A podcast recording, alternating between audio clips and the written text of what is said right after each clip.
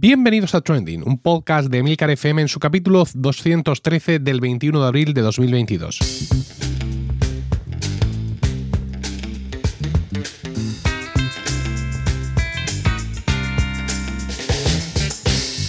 Trending es un podcast sobre lo que pasa, sobre lo que ocurre, sobre las noticias que pueblan las redes sociales, todo ello con opinión y siempre con el ánimo de compartir. Por ello somos varias voces las que realizamos este podcast, aunque Javier Soler haga de presentador. Este honor, sin embargo, recae hoy sobre mí, Emilcar. Trending es tu podcast de noticias semanal. Adelante. La ausencia de hoy de Javier Soler tiene varias repercusiones directas sobre este capítulo, más allá de, su propia ausencia, ¿no? Del vacío inenarrable que nos deja. La primera es que no habéis tenido este capítulo a las 7 de la mañana del jueves, sino pues, en algún momento de la mañana, cuando he podido. Se une, además, la ausencia de Antonio Rentero, de vacaciones escolares, dejándonos solos a Manuel y a mí para traeros una pincelada de la actualidad. Ante este plantel, acude en nuestra ayuda Diego Jaldón, compañero de esta red de podcast, quien, con su último hilo de vida anoche, atinó a encontrar el micrófono y grabarme una intervención para acompañarnos en este día. Para no ser menos, yo voy a emplearme a fondo y ofreceros por mi parte dos noticias. La primera tiene que ver con el Real Decreto que está en vigor en España desde ayer, eliminando la obligatoriedad de la mascarilla en espacios cerrados. Dicho decreto establece que seguirá siendo obligatorio en medios de transporte y centros sanitarios. Centros sanitarios que según la ley española son aparte de los centros de salud, los hospitales, etcétera, también farmacias, ópticas, ortopedias y tiendas de audífonos. No sé si la consulta del psicólogo o del psiquiatra, tenemos que preguntar. Y, por supuesto, también residencias. Deja además en manos de los comités de seguridad y salud de las empresas el decidir si los trabajadores de cada establecimiento deben o no seguir usándola. El fin de la mascarilla obligatoria afecta a todos los espacios públicos, es decir, tiendas, supermercados, centros comerciales, cines, teatros, bares, todas partes, y se aplica a todas las personas. No obstante, los empresarios podrán obligar a los visitantes a sus tiendas a llevar las mascarillas basándose en el derecho de admisión.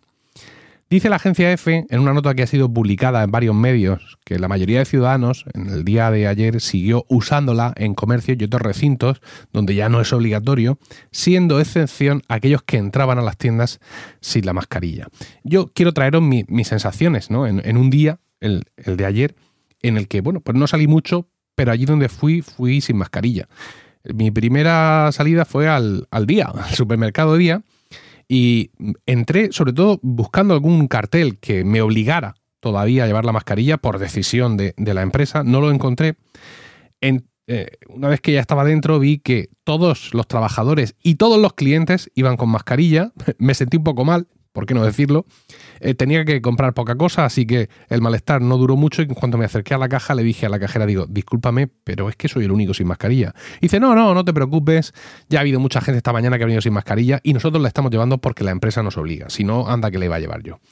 Me relajé un poco, pero me tomé la nota mental de que cuando vuelva al día, pues voy a llevar la mascarilla, aunque solo sea por solidaridad con los trabajadores.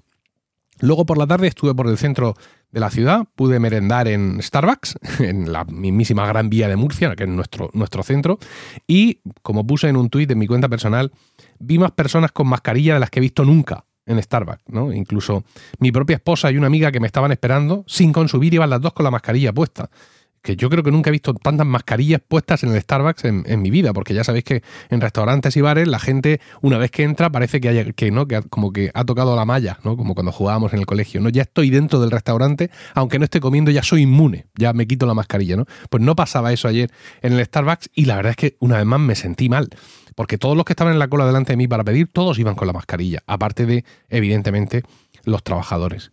Luego un paseo por, también por la Gran Vía, entramos a un par de tiendas y una vez más casi todo el mundo llevaba la mascarilla.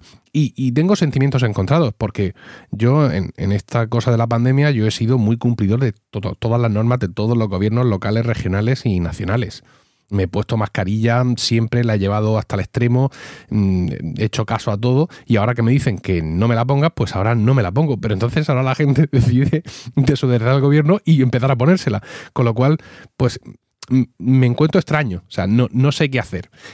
No quiero ponérmela, o sea, quiero, quiero liberarme a mí, a mi familia, a mis hijos, a, todos, de, digamos, de esa esclavitud. Ahora que según el gobierno podemos hacerlo, mis hijos se sentían extraños al salir sin mascarilla a la calle, extraños y felices, y, yo quiero colaborar en eso. Y luego tampoco quiero yo, digamos, ser más papista que el Papa y seguir llevando la mascarilla y eh, con, esa actitud mía, digamos, eh, causar malestar a otras personas y, bueno, porque aquí también hay mucho de salud mental en la cabeza, ¿no? Eh, necesitamos liberarnos un poco, creo, creo yo. Y simplemente quería transmitiros estas sensaciones mías que serán iguales que las que vosotros y vosotros tengáis o justamente las contrarias, porque esto, esto es así. Y la verdad es que mm, no sé qué voy a hacer en los siguientes días. Lo que sí que tengo claro es que siempre voy a llevar una mascarilla encima por si las moscas. La Semana Santa ya pasó, pero todavía se escuchan los ecos de la polémica de un anuncio de Burger King que usaba como texto una cita bíblica. Nos habla de ello Manuel.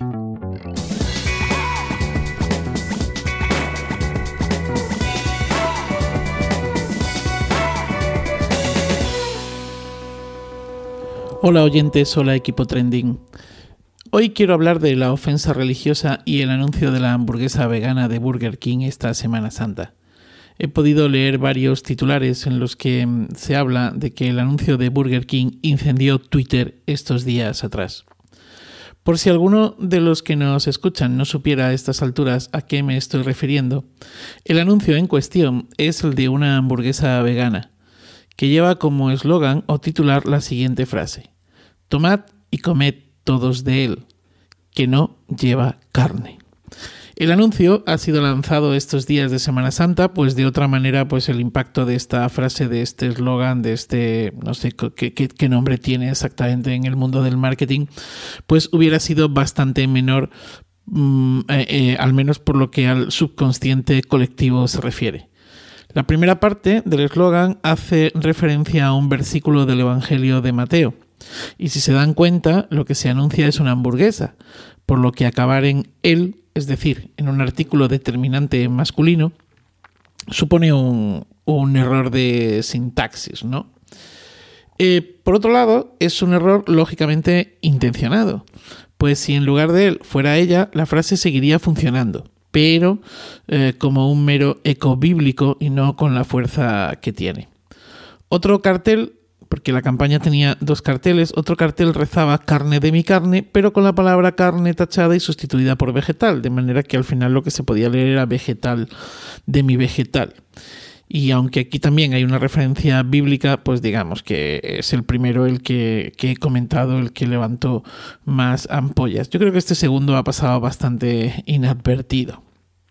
Bueno, como vivimos en el mundo de la ofensa continua, y ojo, eh, que todo el mundo tiene derecho a sentirse ofendido. Otra cosa es que aquello por lo que uno se ofende sea en realidad una ofensa. Bueno, como decía, como vivimos en estos tiempos en los que se diga lo que se diga, alguien siente que se está faltando al respeto a su persona, a su colectivo, a su pensamiento, a su religión, a su género y así hasta el infinito, pues un ejército de ofendidos se lanzó a juzgar la ofensa y proclamar un boicot a Burger King. Tanto es así que la multinacional ha tenido que retirar la campaña y pedir disculpas. Eh, leo textualmente el tuit. El tuit dice así. Pedimos disculpas a todos aquellos que se hayan sentido ofendidos por nuestra campaña dirigida a promocionar nuestros productos vegetales en Semana Santa. Nuestra intención nunca ha sido ofender a nadie y ya ha sido solicitada la retirada inmediata de la campaña. Bueno, no sé muy bien a qué responde esto. Eh, o, bueno, no lo sé. El caso es que entre los tweets más sonados que condenaban la campaña se repetían una y otra vez aquellos que hacían alusión a un tema recurrente. El de eh, a que no vais a meteros con los musulmanes, ¿eh? A, ver, a ver, meteos con ellos, a ver, ¿eh? ¿Por qué no os metéis con los musulmanes? A ver qué os hacen. Creo que este discurso está muy manido ya. Y, además no sé muy bien si lo que al final quieren es promover es eh, algo parecido a ese integrismo islámico violento y terrorista, ¿no? Nuestro país es católico, lo queramos o no. Sí, vale, vale. El, laicismo es cada vez más grande, eh, las iglesias están más vacías, pero eh, bueno, pues somos un país de tradición judeocristiana y practicamos el catolicismo o nos declaramos mayoritariamente católicos. Solo, solo en este contexto tiene sentido una campaña de marketing como esta. Quiero decir, No soy experto en el Corán, ni soy experto en la religión islámica, ni nada por el estilo. Bueno, tampoco soy experto en, la religión católica. Pero no sé muy bien cómo esto o algo parecido a esto podría hacerse eh, en el contexto eh, con, el islamismo o con perdón eh, con, algo con unos versos del Corán aquí en nuestro país es decir en otro país en país mayoritariamente árabe e islámico pudiera pudiera hacerse pero aquí aquí no tiene sentido ninguno pedir eso bueno particularmente pienso que la idea esta idea esta campaña es muy buena por el contexto en el que se lanza y el objeto que se lanza, porque si no, de otra manera, como decía antes, pues no tiene, no tiene sentido. No considero que sea irreverente, más bien creo que es ocurrente y particularmente a mí no me ofende. Ahora bien, entiendo que lo que para mí no es una ofensa, para otros lo es. Y creo que el equipo que está detrás de esta campaña lo sabía y sabía que esto podía pasar. No sé si habían llegado a sopesar que llegaría hasta este extremo o, que incluso podía llegar más allá, no lo sé. Pero lo que es claro es que muchos nos hemos enterado de la hamburguesa vegana de Burger King por Twitter y no por las marquesinas de los autobuses. Me pregunto también cuántos de aquellos que han criticado la campaña y viralizado el, hashtag en boycott Burger King son clientes de Burger King. Me pregunto qué daño económico puede haber hecho esto a la compañía. Siento la verdad es que bastante curiosidad. Mi sensación, pero claro, es una sensación, mi sensación es que poco. No lo sé. Ojalá algún día tuviésemos los datos. Bueno, o al menos pudiese acceder a ellos porque me gustaría bastante eh, conocerlo. Entre los defensores de la campaña circularon tweets que invitaban a los mismos que se sentían ofendidos por esto, pues a mostrar su ofensa por los abusos sexuales de la Iglesia Católica. Este fue un argumento, bueno, llamémoslo así, pues bastante utilizado. Eh, ahora bien, para mí, el mejor, el mejor de todos los tweets que he podido leer contra la campaña ha sido el de Orestes X, Orestes 10. Dice así, por supuesto que me uno al boicot Burger King. ¿Cómo es posible que hagan aberraciones como esta? Las hamburguesas llevan carne o no son hamburguesas. Pues totalmente de acuerdo, Orestes. Totalmente de acuerdo. Feliz día y feliz vida. Mi querido amigo Diego Jaldón, de los podcasts Ars, Música y Están locos estos romanos, ha querido venir para suplir las ausencias de Javier y Antonio. Aunque Diego vive en Murcia desde la infancia, no es ajeno a las polémicas de su Andalucía natal. La última, las tapas.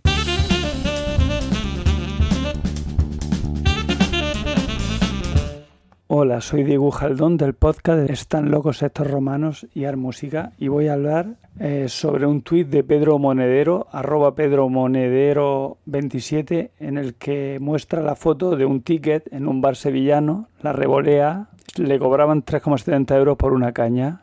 El comentario que ponía era que me ha dolido como una puñalada trapera en un callejón por la espalda a traición.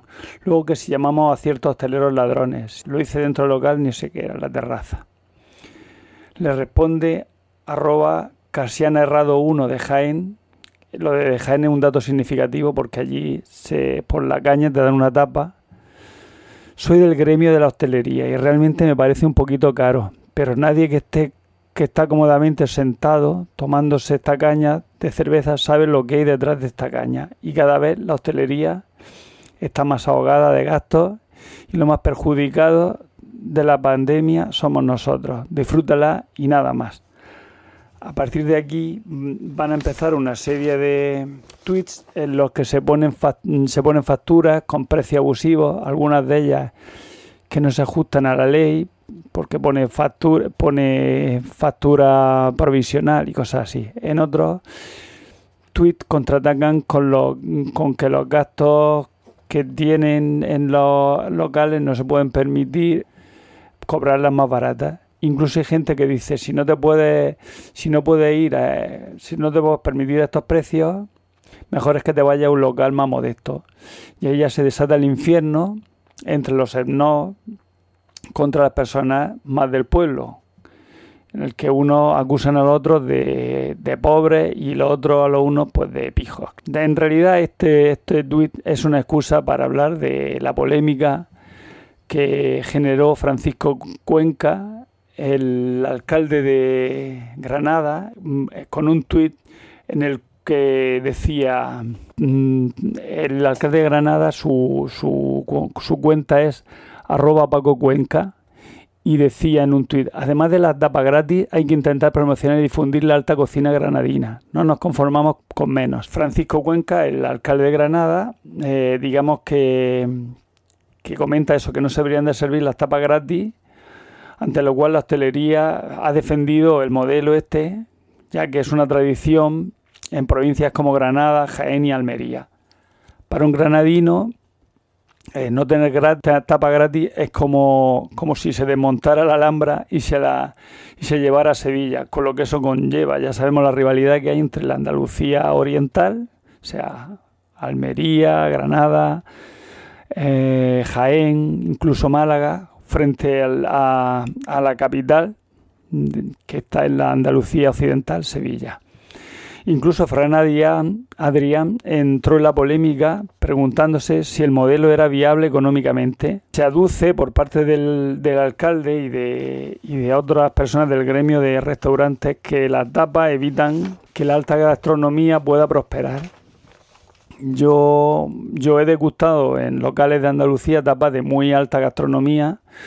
Pese a eso, yo prefiero mm, otro tipo de tapas, digamos, más sustanciosas, como por ejemplo, te pueden servir en, en, algunos sitios, pues, un plato de tamaño como los platos de postre, con paella, o como dirían los, los valencianos, arroz con cosas o una tapa de migas, o sea, una tapa de migas que es un plato de postre también con una tapa de migas, o incluso te puede caer, caer una tapa que es una caballa o otro pescado de, de tamaño medio, o, por ejemplo una tapa de medio bocadillo de lomo con tomate y mayonesa. Por eso mm, la famosa frase de con dos cervezas y dos tapas te va cenado o comido, mm, en muchos casos suele ser, suele ser cierto. Con la subida de los precios tal vez los márgenes en, en la hostelería se hayan reducido y por ello a lo mejor hay que subir también el precio de la tapa, pero realmente mm, un precio, por ejemplo, estándar en Granada o yo creo que en Almería incluso más barato,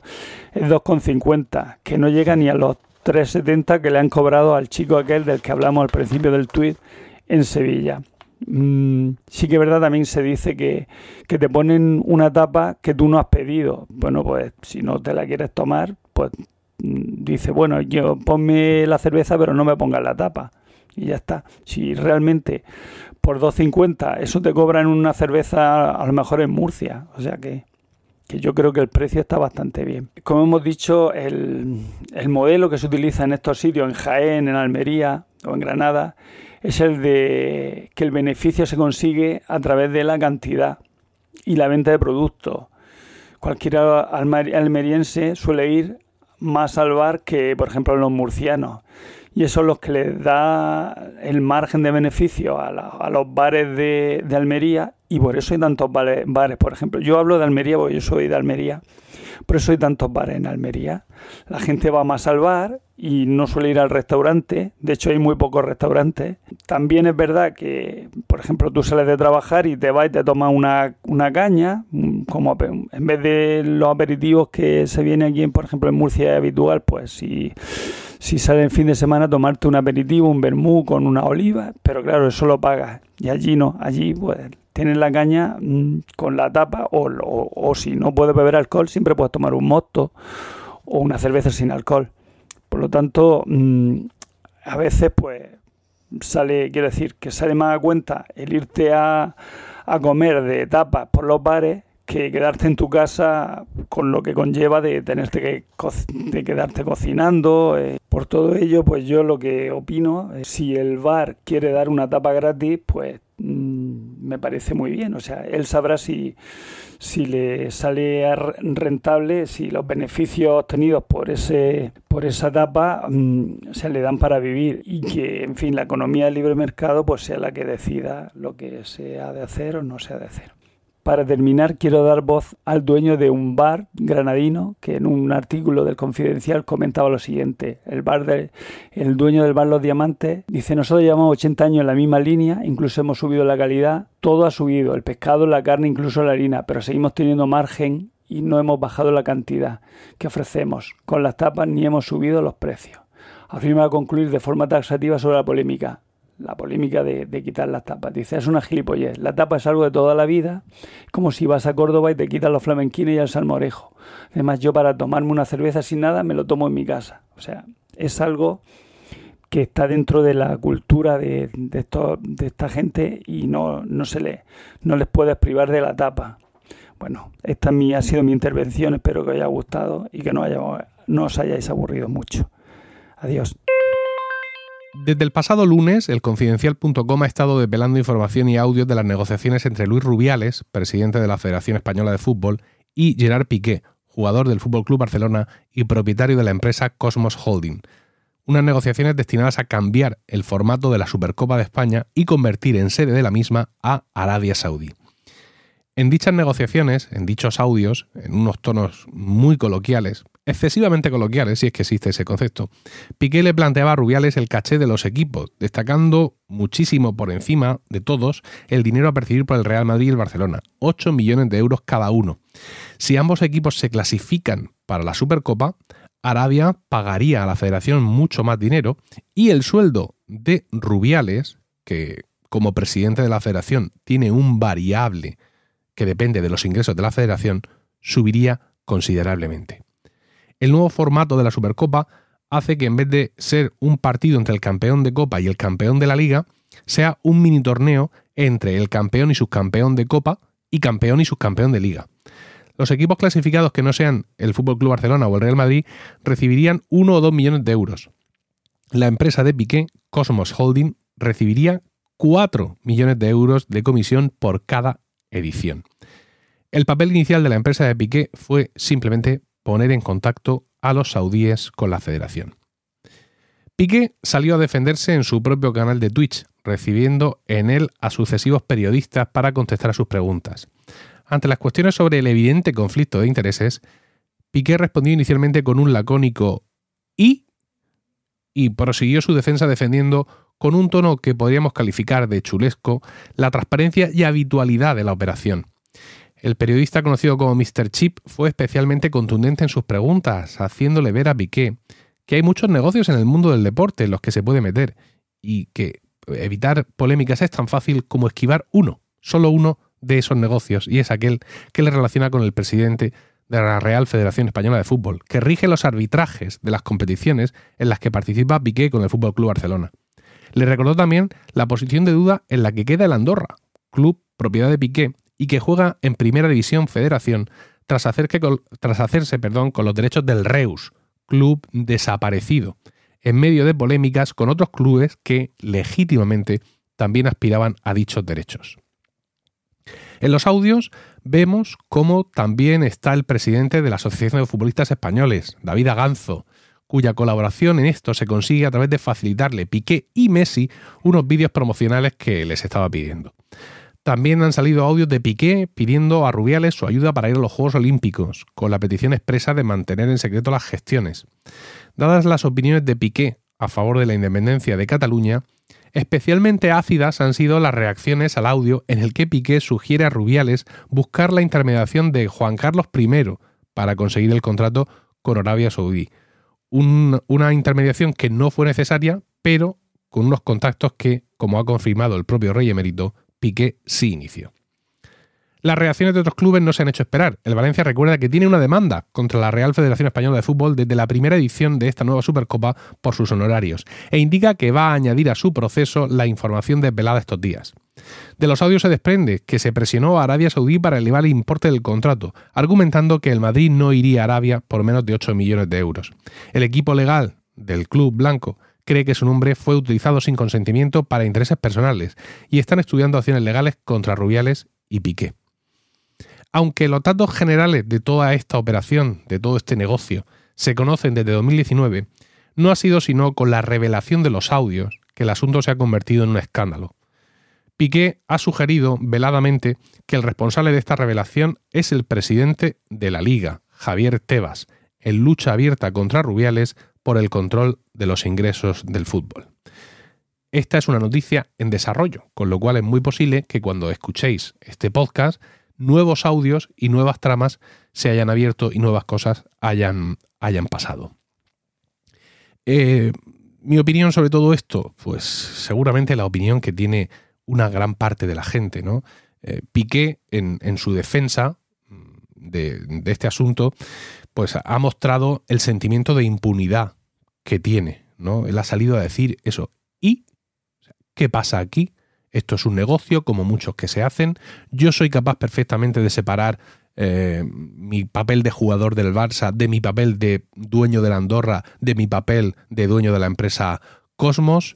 El confidencial habló con él previamente a la salida de los audios y él dijo que no tenía ningún problema ante las preguntas de Mr. Chip, él dice que por qué él va a tener que dejar de hacer las cosas que le gustan, que qué va a hacer él cuando se retire, si se va a tirar en el sofá, que él tiene que hacer negocios, que él tiene que vivir su vida, que él no se va a privar de nada, que él, esto ya no lo dice él, ¿no? Pero lo digo yo, de la intervención de sus palabras se, se desprende que él se lo merece todo y que todo puede ser para él si él quiere y que él no tiene por qué dejar de hacer nada y que lo que opine la gente le da igual, ¿no? Es decir, Piqué no entiende nada está en esta posición en la que muchas veces vemos a políticos corruptos en los que defienden sus actuaciones todavía diciendo que ha sido, digamos, mm, por mejor del erario público, ¿no? Por, por mejor de la gestión pública. En este caso, Piqué no esconde las comisiones que se lleva su empresa, aunque no ha sido en el pasado tan transparente como lo que ahora nos muestran los audios, y eh, también indica que él lo que ha hecho ha sido mostrarle un negocio a la Real Federación Española de Fútbol,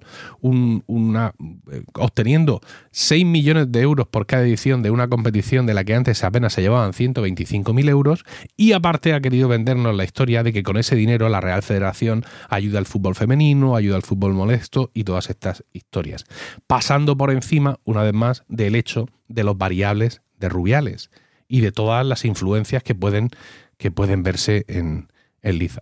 Rubiales, el presidente de la federación, este sí está en un problema. Por los estatutos de la propia federación, ya hay, eh, ya hay una demanda puesta contra ambos dos por cinco cargos ante la Fiscalía Anticorrupción y mm, Rubiales sí puede estar en un problema serio. Dio el otro día una rueda de prensa tratando de defenderse.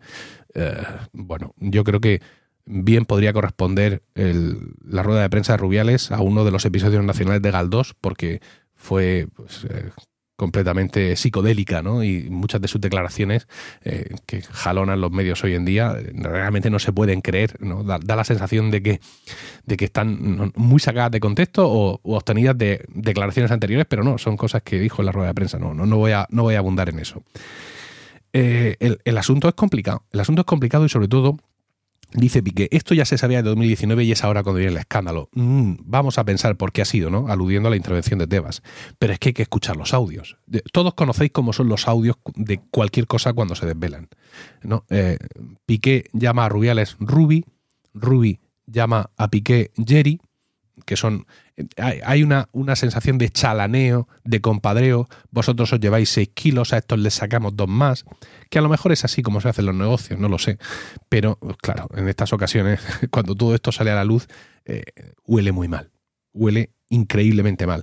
Y lo terrible de todo esto es que Piqué no se da cuenta, Piqué no entiende nada, realmente por más que se lo están diciendo, no es capaz de entender que ha hecho algo mal. Y vamos a ver cómo afecta esto a Cosmos, las implicaciones eh, jurídicas que puede tener y las implicaciones que puede tener en el desarrollo de la actividad de, la empresa de Piqué e incluso, e incluso evidentemente en cómo le pueda ir a la Andorra o los problemas con los que se puede encontrar en la Andorra o el mismísimo Fútbol Club Barcelona.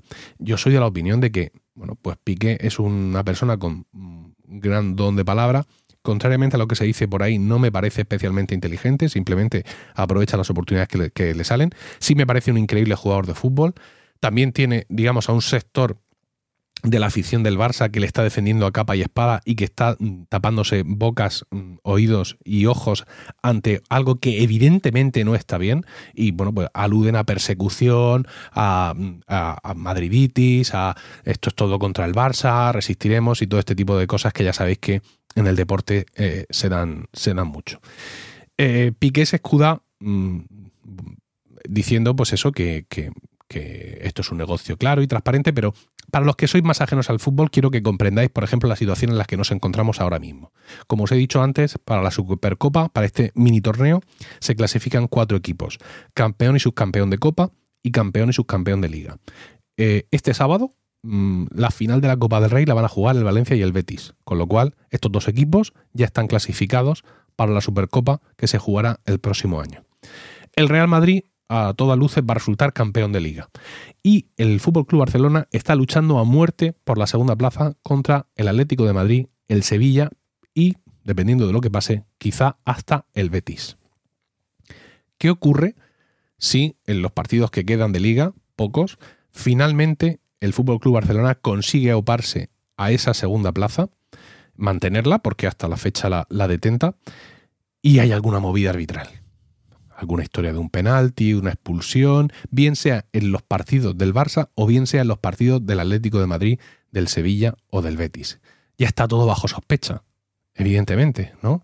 Todo esto ha sido, además saldría la cosa en prensa de forma apabullante, seguramente los propios clubes, el Atlético de Madrid, el Sevilla, el Betis alimentarían esto, se crearía una sensación de, rabia, de furia, de, de, violencia verbal, de, bueno, sería una cosa terrible y todo porque Ruby y Jerry no han podido contenerse y han decidido hacer estos negocios que tan beneficiosos han sido para ellos, aunque a lo mejor también para el fútbol. ¿no? También han dicho que gracias a esto las mujeres pudieron entrar al estadio en Arabia Saudí, sentarse donde querían, ¿no? O sea, Rubiales también se ha defendido como liberador de las mujeres. Es una cosa absolutamente demencial. Como, como os decía, Piqué se ha estado escudando diciendo que desde el acuerdo no ha pasado nada. ¿no? Que el Real Madrid ha ganado dos de estas Supercopas de nuevo formato, Supercopas a las que ni siquiera hubiera podido concurrir con el formato anterior. La tercera Supercopa la ha ganado el Atlético de Madrid. También resulta que aunque hemos escuchado audios diciéndole a Rubiales, me tienes que ayudar, esto me lo tienes que conseguir, vamos a hablar con el entrenador, pero que no se entere nadie, yo quiero ir a los Juegos Olímpicos, tal, tal, tal, tal, finalmente no fue a los Juegos Olímpicos. O sea, mm, él en su defensa dice que todas estas cosas que nosotros tememos, ¿no? de, todo este chalaneo, de todo este compadreo, que al final no ha pasado nada. Nunca creí citar a José Mota en este podcast, pero ¿y sí sí? Y con esto hemos llegado al final. Gracias por vuestro tiempo y gracias por querer escucharnos en este duocentésimo decimotercer capítulo de Trending. Esperamos vuestros comentarios en nuestra cuenta de Twitter arroba trendingpod. Un saludo y hasta la semana que viene.